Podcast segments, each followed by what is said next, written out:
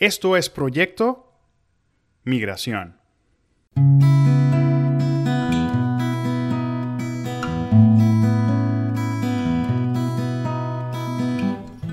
Buenas, buenas, mi nombre es Gustavo Parra, esto es Proyecto Migración. Hoy estoy bastante emocionado. En este, este episodio es el número 24, cierre de la temporada de este podcast, la segunda temporada de este podcast, donde nos dedicamos especialmente al tema de la educación financiera. De verdad que ha sido un camino bastante rico en ideas. En este episodio tengo una invitada especial, una amiga de la casa, la gran Verónica Parra, con quien compartimos durante el episodio 15 de esta misma temporada y con quien estaremos compartiendo sobre dos puntos que para mí son necesarios para dar cierre a esta temporada. Primero, quisiera que habláramos sobre la importancia de llevar un diario y pues un bono, una ñapita sobre lo que quiero hablar con Vero es hacer una pequeña lluvia de ideas de maneras de generar ingresos extras siendo migrantes. Verito, gracias por acompañarme. ¿Cómo estás hoy?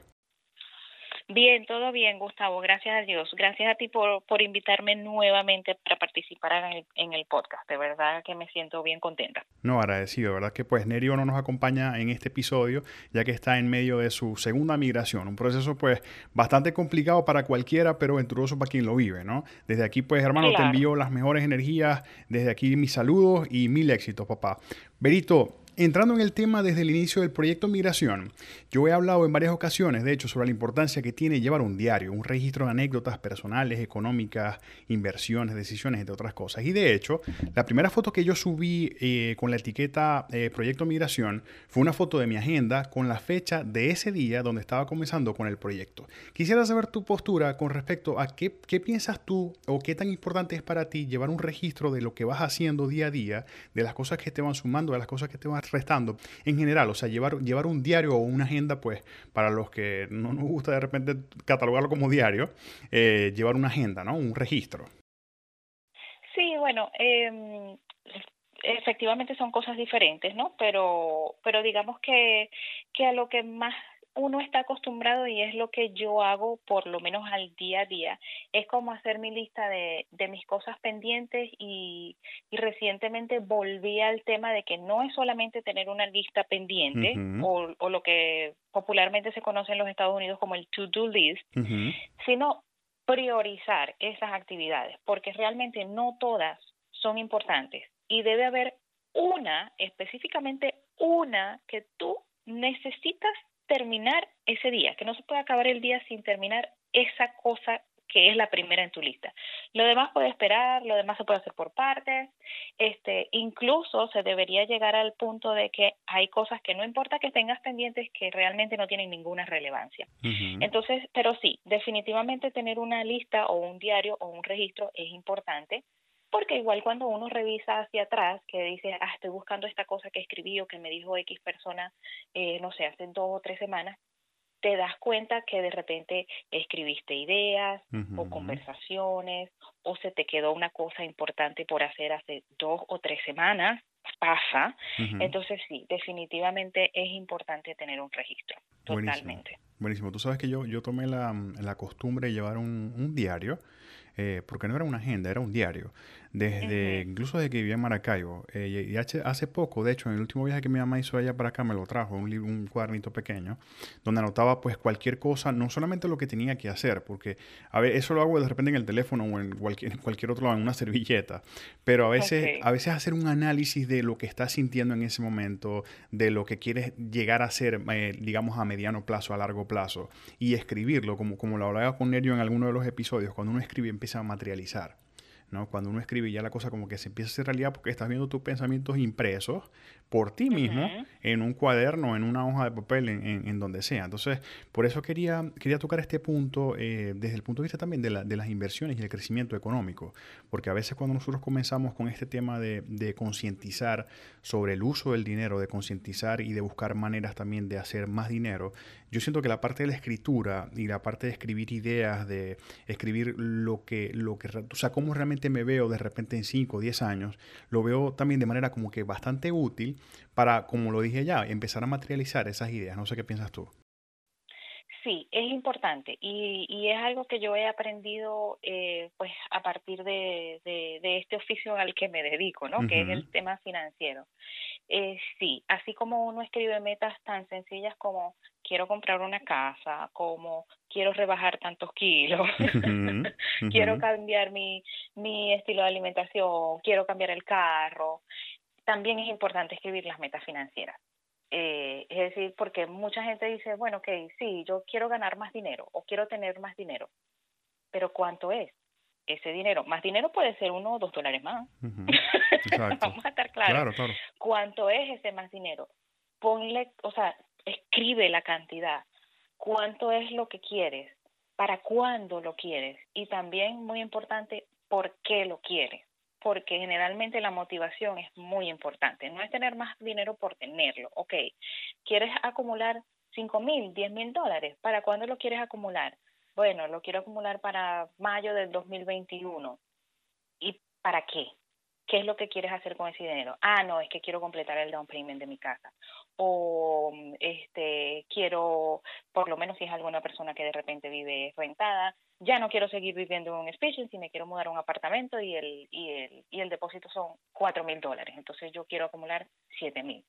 Entonces sí, es bien importante porque si no estás a la deriva, quieres más dinero pero no sabes cuánto y no sabes ni siquiera para qué tampoco. Entonces cuando lo tienes así como tú dices escrito, son tus pensamientos este, puestos en un papel, siempre lo estás viendo y, y de alguna manera es una, una buena forma de presionarse a uno mismo. Exacto, ahorita hablaste de las metas y ya se está acercando la fecha de empezarse a, de empezar uno a sentarse, exacto, ¿no? Ayer estaba viendo un programa que decía, por general, por general las resoluciones que hacemos a fin de año ya, ya caducan para febrero, ¿no? Eh, Tú sabes que yo con eso soy bien, bien eh, estricto, bien maniático, o sea, yo agarro, las metas las escribo en, en, la agenda, ¿ok? Aparte de eso las pongo en mi cartelera para verlas todos los días. Y cada cierto tiempo tengo la costumbre, que fue algo que aprendí hace, hace, hace, hace no mucho, eh, me siento a revisar meta por meta cómo voy. Entonces, por ejemplo, las metas que escribí el 31 de diciembre del año pasado, yo me, cierto, me siento cada cierto tiempo a evaluar y, a preguntarme, ok, ¿por qué no he cumplido esta meta? ¿O cómo me fue cumpliendo esta meta? ¿Cómo me sentí? Es decir, hago, hago un proceso como que de revisión. Y mm, claro. eso, eso genera un proceso tan es maravilloso porque de alguna vez uno, empieza a evaluarse, a autoevaluarse y a decir, ok, ahora me toca cumplir esta meta, siento que la meta que tengo más cerca de cumplir es esta. Y uno va haciendo como una especie de revisión con uno mismo. O sea, yo siento que no, no hay una mejor manera de hacer una, una introspectiva. Sí, y, y sabes que, claro, obviamente para cada quien funciona de forma diferente. Lamentablemente nosotros, el ser humano tiene la costumbre de, de, hablarse de forma negativa, ¿no? que es una cosa que, con la que uno tiene que tener mucho cuidado y que hay que cambiar de forma muy, muy... Eh, uh, consciente no hay otra palabra pero se me va. Eh, este y fíjate que yo el año pasado lo que hice fue para para las metas 2020 eh, hice fue como una especie de vision board ¿okay? con figuritas y cositas y fotos buenísimo. eh, obviamente este año fue un año bien particular. Sí claro. Eh, y llegó un punto en que yo en el año en el que vi, bueno, un punto no, hace poquito, vi el, el Vision Board y dije, no hiciste esto, no hiciste esto, no hiciste esto, no hiciste lo otro. Pero después, como dos o tres días después, a lo mejor era que estaba de mejor ánimo, lo vuelvo a ver y digo, bueno, ok, pero ya va. Yo puse en el Vision Board que yo iba a leer, que iba a leer no sé cuántos libros este año. Bueno, y llevo dos libros y medio en tres, cuatro semanas, porque estoy utilizando el tema del audio, porque ya lo habíamos conversado en algún momento. Sí. Eh, bueno, ok, no, no tengo, otra meta era eh, recuperar mi actividad física listo, ya lo estoy haciendo, de tres o cuatro meses para acá lo volví a retomar. No estoy en la meta que yo quería, pero ya lo retomé. Eh, una de mis metas era abrir mi propia oficina. Buenísimo. Bueno, no la abrí, pero resulta que ahora tengo, no la abrí según el concepto tradicional que uno tiene, pero tengo una oficina dentro de mi casa. Entonces, también tomar en cuenta que a veces no es exactamente lo que uno tiene en la meta, en la mente, perdón, porque la vida, el universo, Dios, en lo que cada quien crea, tiene un plan diferente. Es correcto. Entonces sí, sí hay cosas que se han dado, hay otras cosas que no todavía, pero también a veces uno tiene que entender que no por el hecho de que no se están dando este año no quiere decir que no van a pasar. Exacto, exacto. Entonces sí, es definitivamente eh, es, es, bueno el ejercicio, es bueno porque te pone en perspectiva, eh, te pone sí, en perspectiva cuando tú lo revisitas. Buenísimo. Te, te voy a leer textualmente una de las metas que hice el año pasado a final de año y que las tengo en mi cartelera. Dice conocer con mi familia un lugar nuevo fuera de Tallahassee. Ok. Échale bola, nos mudamos fuera de Tallahassee. Es decir, todos los días están conociendo un lugar nuevo fuera de Tallahassee, a lo que me refiero. Excelente. Que tú me dices, o sea, definitivamente no, uno no son de repente como uno las planifica tal cual textualmente, pero cuando se, cuando se visualiza, se trabaja por eso y, poco a poco ahí se va, se van dando. Ok. Pero, ¿y sabes? Ok, no, bueno, dale, no te interrumpo. No, está bien, te escucho, dime. Este, que que también, como tú dices, no, a veces no es como uno lo visualiza, pero conversaba en estos días también con una persona que, que cuando uno, mm, digamos que estás hablando contigo mismo o estás orando o lo que sea y sueltas, ¿no? O sea, uno suelta, y me refiero con soltar a que sale de tu boca eso que tú quieres, eso que tú deseas. Uno tiene que ser muy específico porque uno recibe exactamente lo que pide. Tú dijiste un lugar nuevo, no dijiste que fuera una ciudad nueva todos los meses o cada cierto tiempo o, un parque nuevo, no. Te mudaste de ciudad, bueno, resulta que hay que conocer la ciudad, entonces están conociendo un lugar nuevo prácticamente todos los días. Es correcto, sí, tal cual. Tal cual, sí, es como, la otra vez escuchaba, escuchaba una, mm, era, era como una metáfora, ¿no? Decía, es como tú salir de tu casa eh, y no sabes para dónde vas. O sea, si, tú sales y no tienes planificado para dónde vas, vas a llegar a algún lugar. La cosa es que de repente al lugar que llegues no es a donde tú querías llegar. Entonces tienes que ir bien claro con el plan, con el destino y todo lo demás. Buenísimo. Benito, si te pregunto, entrando al tema de las actividades que pudiéramos hacer, quiero que empecemos a hacer una lluvia de ideas eh, de actividades que nosotros pudiéramos hacer siendo migrantes para generar un ingreso extra a nuestro empleo. ¿Ok? Si te pregunto una lista, no sé, de repente 5, 6, 7, 10 actividades que pudiéramos hacer como migrantes que ayuden a, catapultar un poco eh, e, esos ingresos a nuestro, nuestro mm, digamos, ingreso mensual para nosotros poder empezar ya a, ahorrar, para nosotros poder pensar en invertir también, eh, ¿qué me dirías? O sea, ¿qué me sugerirías? Mira, yo creo que este pienso particularmente que no necesariamente tiene que ser un trabajo adicional para generar ingresos. Bien puede ser un oficio, ¿ok? Porque un trabajo es diferente de un oficio. Sí, claro, claro. O una actividad puntualmente. Exacto. E incluso pudiera ser algo que, que en algún momento haya sido tu hobby. Generalmente uno, uno eh, desarrolla muy bien sus hobbies, ¿ok? Eh, puedes ir desde, no sé, desde dar clases de inglés o de guitarra o quizá de fútbol, estoy elucubrando, eh, de repente a ti te gusta hacer postres, se te da bien, bueno, pues eso puede eh, generarte un ingreso adicional. ¿Te gustan los animales? Bueno, ponte a cuidar mascotas. Eh, incluso, mira, eh, ahorita que viene la temporada de impuestos, en muchas oficinas empiezan a buscar gente, no necesariamente que, que tenga sus certificaciones, pero que tenga algunos conocimientos contables y, y, y los contratan por varias horas al día para, para poder este, sacar el trabajo al día. Eh, si quieres ir a algo un poco más formal, está el tema de las licencias en este país. Eh, a mucha gente le gusta la parte de real estate o bienes raíces, como lo conocemos nosotros. eh, pudiéramos hablar de seguros, si estás pensando un poco más, más allá, como por lo menos fue mi caso en ese momento, entonces ya prepararte más a nivel de, de consultoría o de asesoría. Y eso es algo, lo saco a colación porque es algo que yo comencé a hacer part-time. Yo tenía un trabajo regular, ocho y media, cinco y media de la tarde. Y bueno, me, me, se me presentó la oportunidad, empecé a estudiar, a sacar mi licencia y, y en las nochecitas cuando podía, pues hacía mis citas y eso y, y pues iba generando un dinerito. Exacto. Hasta que decidí que esto era lo mío. Y así le puede pasar a, a, muchísimas otras personas y, y, conozco de personas que les ha pasado, no precisamente en esta área, pero sí que se han dedicado como, como a hacer un negocito pequeño, por así decirlo, y llega un momento en que explota y bueno, se tienen que dedicar a eso, pues. Buenísimo, claro. Fíjate que si algo nos ha dejado la pandemia es la explosión de actividades nuevas que podemos incluso o sea, hacer sin salir de la casa, porque como tú lo dijiste ahorita, yo puedo abrir mi oficina y, la abrir en mi casa por toda la situación que se ha dado, ¿no? Yo pues, he, pensado, o sea, bueno, siempre he pensado en actividades, por ejemplo, entrega de comida en tiempo libre, en algún momento lo llegué a hacer y era un, ingreso extra que tenía. Este, ahorita está muy de moda el intercambio de divisas, acciones, monedas o trading, eh, una buena inversión. Pues en un, en un, buen curso de trading puede ser una opción para generar un dinero extra, es riesgoso, ¿ok? Pero puede ser también una, una actividad bastante redituable. Publicidad a través de redes sociales, por ejemplo, si tienes un buen número de seguidores, hay aplicaciones que, te ofrecen pues dinerito para poder, para que participes en campañas publicitarias, ¿ok? O de repente trabajar con empresas locales o con, con, negocios pequeños que te pueden ofrecer pues algún, algún intercambio de productos o de servicios o incluso hasta de dinero por hacerles publicidad, ¿ok? De repente crear contenido para redes sociales también ahorita está muy de moda, em, crear contenidos para empresas pequeñas, de negocios, negocios pequeños, también puede ser eh, algo, algo rentable.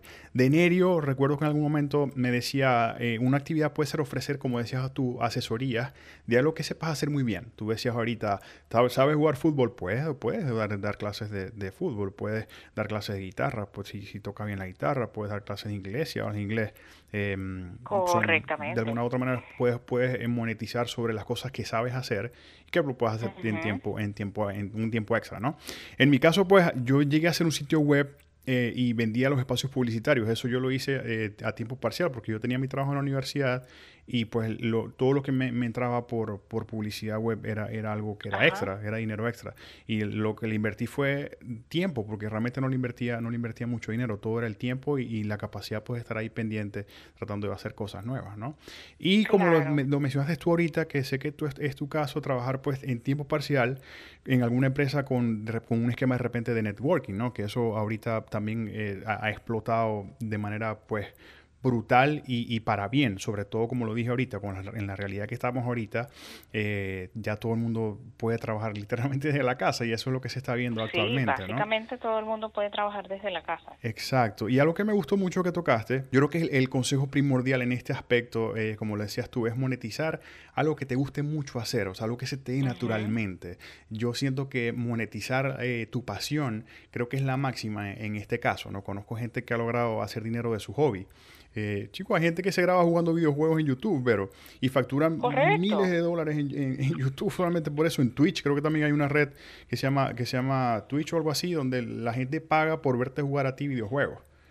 Okay. Y, y tú dices, ¿me entiendes? Ahorita todo, ahorita todo da dinero, dice, dice mi hermano, que es algo que decía mucho mi papá, o sea, la plata está en la calle, solamente hay que salir a buscarla. Solamente hay que buscarla, eso es correcto. Vamos con el segmento Un libro que hay que leer. Pero la tradición durante esta temporada fue recomendar un libro en cada episodio. Te pregunto, ¿qué libro podrías recomendarnos que haya generado un impacto en ti antes y durante tu camino o tu camino en el cambio de mentalidad con respecto a la parte financiera? Cambio de mentalidad. Mira, em, ya te, te, había comentado eh, el libro Think and Grow Rich. Eh, eh, piense y hágase rico, que pues entiendo que ya que ya lo ya lo comentaron, ¿no? Pero me parece me parece mm, eh, muy bueno porque te ayuda a aclarar más o menos eso que, que te estaba diciendo ahorita. Ok, quieres dinero, pero ¿quieres más dinero? ¿Cuánto, ¿Cuánto quieres más? ¿Para qué lo quieres? ¿Para cuándo lo quieres? Porque eso es importante. O sea, lo quiero, sea, yo quiero más dinero. ¿Cuándo? Exacto. Y si no tienes un para qué, eso puede ser dentro de 10 años. Entonces, en, en conclusión, te ayuda a establecer una meta de, eh, de dinero muy específica y el hecho de ponerle un deadline, el ponerle una fecha, te ayuda a, a, pensar en eso todos los días. Y no solamente el hecho de, de pensarlo, o sea, pensarlo porque te va a poner en el, en el mood de que hay que moverse porque hay que buscar esa plata. correcto, es correcto, claro. ¿Ok? Y pues bueno, bien he sabido por, por, por muchísimas cosas que uno pues ha leído o ha visto anteriormente, eh, que la visualización, el ejercicio de visualizar es bien poderoso. El tener las cosas, el hecho, uno de los consejos que te da el libro es que escríbelo y léelo en voz alta todos los días, por lo menos dos veces al día. Eh, Y quizá, porque a veces pasa, quizá no, no, no tengo el dinero exactamente en la fecha que, que, que yo lo coloqué o que me lo planteé, pero a lo mejor termina pasando uno o dos meses después. Pero si yo no me empeño y no lo estoy leyendo y no lo estoy viendo, no va a pasar. Es correcto. No va a pasar. Y creo que es así porque me pasó algo sin querer, sin yo saber de estas cosas hace muchos años, cuando todavía vivía en, en, en Maracaibo. Eh, cuando yo compré mi primer carro, yo fui a ver muchos carros. Y el carro que a mí me gustó fue el Yaris. Ese era el carro que a mí me gustaba. Y yo me fui con el folletico del Yaris para mi casa. Y yo tenía como una cartelerita en mi cuarto. Y yo lo puse allí.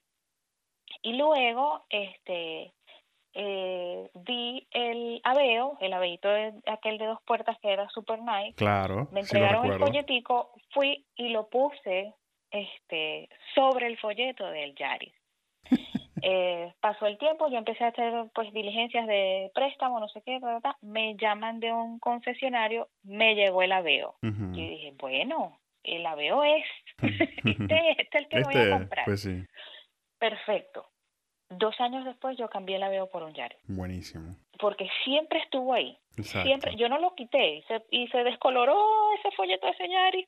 Claro, me imagino, aguantó pela, me imagino, claro. Que no tienes idea. Dos años después yo cambié el aveo por un Yaris. Buenísimo. Entonces era el hecho de que lo tienes ahí, lo estás visualizando, lo estás viendo. Exacto. En algún momento lo vas a materializar. Es correcto, es correcto. Fíjate que yo leí, yo leí Piense y crece rico o Piense y hágase rico. Y mm, para mí fue como, no te puedo explicar. Cuando llevo por el capítulo, no recuerdo si fue el 11 o el 12, de repente eh, Napoleón Hill dice, bueno, pero ya va, este libro no, no, tiene que ver, o sea, tu riqueza no tiene que ser la plata. podemos hablar de riqueza espiritual, podemos hablar de riqueza emocional. Y yo decía, no, no, no, yo quiero, yo quiero plata, o sea, yo, yo quiero cobre. Volvamos al punto de los cobres. Y, pero sí, básicamente la riqueza no es solamente lo material, o sea, y e, eso, eso de lo que tú hablas, él lo define como el deseo, el deseo intenso, ¿no? El, el, el, deseo que se siente, o sea, e, e, desde el fondo de cuando tú quieres lograr algo, ¿no? Y cuando te pones, como dices tú, te pones un plazo, te pones metas, te pones, o sea, haces un plan para lograrlo. Eh, que sepas que, bueno, la gente lo debe saber, el, libro de, ese libro de Napoleón Hill eh, lo ha leído gente desde Henry Ford a actores famosos que ahorita son pues súper o sea, son gente de mucho dinero eh, y han comenzado con, aplicando esos principios de, de Napoleón Hill de Piense y, y, hágase rico. Buenísimo, Berito. Muchísimas gracias. Ahora vamos con el segmento Una película que debemos ver. Ay, mira, tú sabes que yo hace como, de repente fueron hace como unos dos años, vi una película que es más vieja todavía. Eh, de Will Smith. Que se llama En búsqueda de la felicidad. Buenísimo excelente. Yo de verdad no sabía de qué iba la película, nunca la había querido ver porque yo decía, no quiero llorar. sí. Pero bueno, una vez la, la, la vimos realmente como ejercicio eh, en, el, en la oficina, la vimos en equipo, la vimos en el equipo de trabajo. Eh, y mira, de verdad que, mm, mis respetos. Eh, se me escapa ahorita el nombre del, de la persona en la que está basado en la película, se me escapa. Lo buscamos, no te preocupes. Em, y sí, o sea, como una persona que atravesó tantas dificultades económicas, o sea, que llegó a vivir en un sitio de estos de, em, en un refugio, ¿ok? Como simplemente por, o sea, el empeño que tenía, y, y esa semilla que se le había centrado al, que se le había sembrado simplemente al ver a una persona bajarse de un Ferrari, si no me equivoco era un Ferrari, y preguntarle qué es lo que tú haces, qué manejas ese carro. y, o sea, para él era, la meta estaba clara, o sea, él tenía que entrar a Wall Street, porque él sabía que eso le iba a llevar a donde él quería ver. Y muchísimas cosas se pueden sacar de esa película. Primero, la, el empeño, la tenacidad viara de la meta. eh, y segundo, cómo, porque es algo que nosotros vemos también en el, en el negocio al que yo me dedico, que es la, la consultoría financiera. Buenísimo. Cómo a veces no es con quien tú hablas, es a quienes conocen las personas con las que tú hablas. porque yo recuerdo claramente cuando él está revisando la lista, haciendo las llamadas, y de repente dice, ay no, yo me voy a saltar esto y me voy a ir hasta la presidencia. Bueno, le dieron la llamada o la entrevista con el presidente de la compañía, a la que él estaba llamando. Pero no fue por él directamente que él empezó a, hacer negocio. Fue por aquel juego de béisbol al que lo invitan, en donde había un poco de gente, amigos de esa persona con la que tuvo la, la visita. y fue a través de uno de ellos que empezó a hacer negocios grandes. Entonces, para todo en la vida uno tiene que hablar. Si tú estás haciendo un negocio de tortas, habla. Si estás dando clases de música, habla. Porque no sabes dónde está la persona que te va a ayudar, o sea, que va a servir como instrumento para tú lograr eso que estás buscando. Ok, claro. Mi recomendación para la película, esta, esta, de esta última temporada va a ser una de mis películas favoritas, que no la había mencionado porque quería guardarla por el final, y es Jobs, el hombre que revolucionó al mundo, protagonizada por Ashton Kutcher, ¿ok? Ajá. Bueno, ¿qué te puedo decir? Jobs es uno de mis mentores silenciosos, ¿ok? Este, para mí, aunque pues eh, como persona, pues fue muy, muy, o sea, tiene una característica pues un poquito déspota y todo lo demás. Eh, fue una persona que definitivamente, o sea, como lo dice el título de la, de la película, o sea, revolucionó el mundo, ¿no? Desde la perfección, o sea, de, de poder intentar buscar y detener la, la, la, soberbia, sea positiva o sea negativa, obviamente no es soberbia positiva, de decir, el usuario no sabe lo que quiere, o sea, el usuario va a querer lo que yo le diga que quiera. Son cosas que yo digo, mm, sí, o sea, eh, o, era, o sea otra mentalidad, otro nivel, como, como, como dicen por ahí, otro, otro level total, totalmente distinto. Berito, te agradezco muchísimo de verdad que hayas aceptado esta invitación. Quisiera que por favor nos compartieras tus redes sociales nuevamente, ya las tenemos en el episodio 15, pero quisiera que por favor las compartieras y nos hablaras un poquito de tus servicios. Sí, mira, eh, pues el, eh, la red social en la que soy más activa es el Instagram. Mi usuario es vero.parra R, Vero con, pues, con B de, Venezuela, ¿ok? Eh, ese es mi usuario de Instagram, allí está mi contacto telefónico, si alguien está interesado, pues también me puede enviar un mensaje directo, de verdad que yo este, estoy bastante pendiente de la red. Eh, pues mira, básicamente, ¿qué es lo que hago? Yo lo que hago es ayudar a las personas a, a construir estructuras financieramente sólidas, Buenísimo. ¿okay? que sus finanzas puedan estar blindadas, que puedan estar a prueba de crisis, porque como nosotros decimos, eh, eh, esto que estamos viviendo, esto que nos ha tocado vivir este año, eh, esta pandemia que, entre comillas, entre comillas, y, esto es una, un pensamiento bien particular, entre comillas, generó una crisis, no es algo nuevo. Es correcto. No es una cosa nueva. Es algo que, digamos, que, va sucediendo de manera cíclica cada 10 años. Nunca sabemos exactamente qué evento lo va a detonar, pero históricamente está demostrado. Aproximadamente cada 10 años pasa algo que hace que la economía se tambalee. La pregunta está en qué vas a hacer tú para que en el 2030 eso que posiblemente venga no te vaya a afectar como te está afectando hoy. Y la idea es que tienes que educarte financieramente, que tienes que aprender a manejar tus finanzas, que tienes que aprender a, moverte y a vivir con el sistema financiero que tenemos acá en este país. Porque esa gente que te dice que le puede dar la vuelta al sistema está equivocada. Al sistema en este país no se le da la vuelta. Tienes que conocerlo y aprender a moverte con él, aprender las, las, las herramientas que te ofrece, es un país, estamos en un país duro, sí, estamos, pero al mismo tiempo es muy bondadoso. Y tiene muchas bondades y muchos recursos financieros de los que echar mano, que no necesariamente son ayudas. Es correcto, es correcto. ¿Ok? Pero hay que buscar la información, hay que educarse, hay que educarse y hacer la tarea. Y toma tiempo, toma tiempo, hay que tener paciencia. Pero básicamente eso es a lo que yo me dedico, a poder mostrarles a las personas educarles, enseñarles, llevarles de la mano cómo pueden manejar sus finanzas y que cuando algo suceda a nivel eh, país realmente no sea algo que les vaya a preocupar. ¿Que te va a afectar? Claro, siempre te va a afectar, pero que no llegue al punto de preocuparte. Exacto.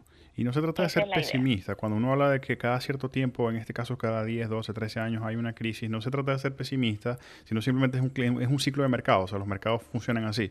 Hay altas, hay bajas y pues se cumple. Es un ciclo y como te digo, no sabemos darte algo. Eh, pues no solamente está el tema de la asesoría, también estamos ahora, eh, y bueno, tú has sido partícipe de, de, ese este de ese ciclo que estamos dando de prácticamente son clases de, de finanzas personales que damos todos los miércoles a las 7 de la noche yo todas las semanas eh, subo la publicidad a mi a mis historias de Instagram eh, es un ciclo realmente de ocho semanas, pero si lo agarras a la mitad, no importa, porque cuando termine va a volver a empezar. Exacto. Y entonces, pues puedes ver muchísimas cosas de cómo manejar tus deudas, cómo manejar tu presupuesto, qué tipos de inversiones me, me, me convienen. Perderle el miedo a la inversión, porque no hay por qué tenerle miedo.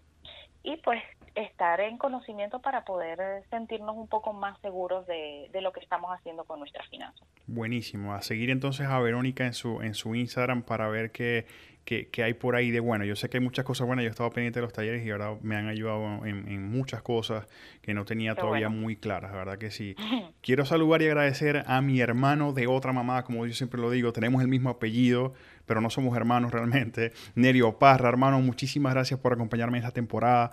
Tu consejo para mí valen oro, igual que los de Verónica, pues es la segunda vez que está con nosotros y para mí, pues ustedes son, son claves, porque desde el principio fueron claves para, para ese cambio de mentalidad que yo tuve en aquel momento eh, de mi vida, ¿no? Desde aquí, hermano, te deseo muchísimo éxito. Estamos pendientísimos para que nos cuentes desde tu perspectiva lo que es el mirar luego de haber mirado. Pues sí, bueno, un saludo también a Nerio, eh, Gustavo, y de verdad que me gustaría escuchar bastante su perspectiva y lógicamente su perspectiva financiera también de, de lo que significa o lo que está significando esta segunda migración para él, después que ya pues quizá piensas que todo está en su lugar, y le tocó tomar pues la decisión de, de cambiar nuevamente de país. Queremos ver, quisiera saber qué, cuál es la experiencia en lo personal, en lo, en lo profesional y también en lo financiero, definitivamente. Es correcto, buenísimo, gracias Vero, gracias por acompañarnos. Mi gente, le pongo a disposición mis redes sociales en Instagram, arroba Gustavo Elías Parra, en Twitter, arroba G Parra, el fanpage Gustavo Parra en Facebook y en mi canal de YouTube Gustavo Parra. Los invito a leer mi libro Proyecto Migración, lo pueden conseguir en la dirección web www.proyectomigración.com, diagonal libro, y les invito a leer el blog disponible también en la dirección web www.proyectomigración.com, diagonal blog vemos en la tercera temporada y recuerden, no sientan pena por decir de dónde son. Somos de dónde estamos y de dónde venimos.